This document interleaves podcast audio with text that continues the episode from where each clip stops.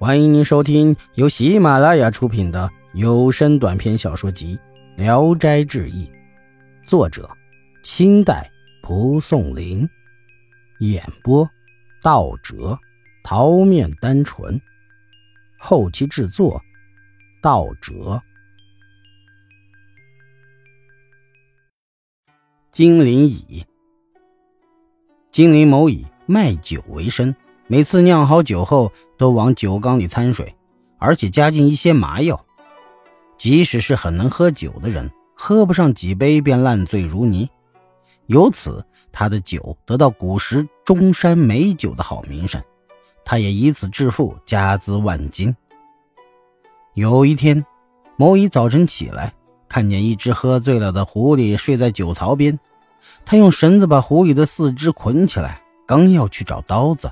狐狸醒了，哀求说：“不要杀害我，你有什么要求，我都可以满足你。”某乙就给他解开绳子。狐狸在地上打了个滚，马上就变成了个人。当时啊，同一条街上姓孙家的大儿媳妇被狐狸缠上了。某乙就问狐狸精这件事儿，狐狸精回答说：“那就是我。”某乙见过大媳妇的弟妹。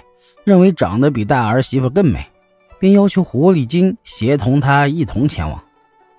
狐狸精很为难，某乙固执的要求，狐狸精只得请某乙跟他一起走。来到一个洞里，狐狸取出一件褐色的衣服给某乙，说：“这是我去世的哥哥留下来的，穿上它就可以去了。”某乙随即穿上褐衣回家，家里人都看不见他。换上平常穿的衣服出来，家里人才看见他。某乙非常高兴，和狐狸一起就来到了姓孙的家中。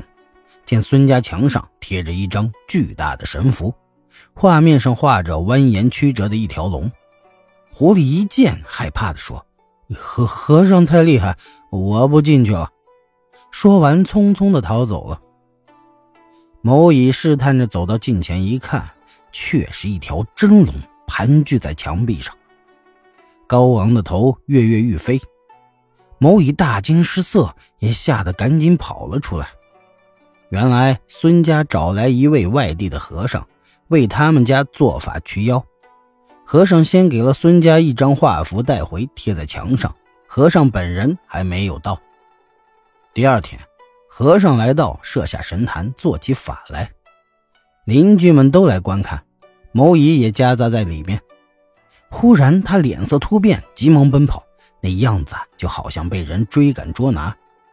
跑到门外，扑倒在地，立刻变成了一只狐狸，四肢还穿着人的衣服。和尚要杀死他，某乙的妻子急忙叩头哀求，和尚叫某乙的妻子牵了回去。妻子每日给些吃的喝的，过了几个月。还是死了。郭安、孙武力家有一个童仆，独自住在一间屋内。他感到恍惚之间被人提了去，到了一座宫殿，看见阎罗王坐在上面，仔细的看了看，他说：“错了，不是这个人。”因此把他遣送回来。回来以后，他心里十分害怕，就搬到另一间屋里去住了。这家另一个仆人叫郭安，看见床铺空着，于是就在床上睡了。这家还有个仆人叫李禄，与那个童仆过去就结有仇怨，早就想报复。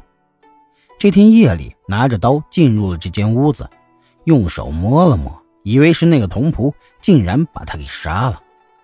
郭安的父亲就告到了官府里。这时，陈其善担任县令，没有严惩李禄。郭父哀痛的哭叫说：“我这辈子，就只有这一个儿子，现在让我依靠谁来生活呀？”陈县令就判李禄做郭父的儿子，郭父只好含着怨仇就回去了。这件事的奇特不在于童仆见鬼，而奇特的在于陈其善的判决。济南府西边某县有个杀人凶手，被害人的妻子告了他。县令大怒，拍着公案大骂说：“人家好好的夫妻，你竟然叫人家成了寡妇。现在就把你配给他做丈夫，也叫你老婆守寡。于是就判决两人结成夫妻。这种英明的判决都是进士出身的官员所办的，其他途径出身做官的人是办不出来的。而陈其善是贡生，也这样断案，真是哪条途径不能出个人才呢？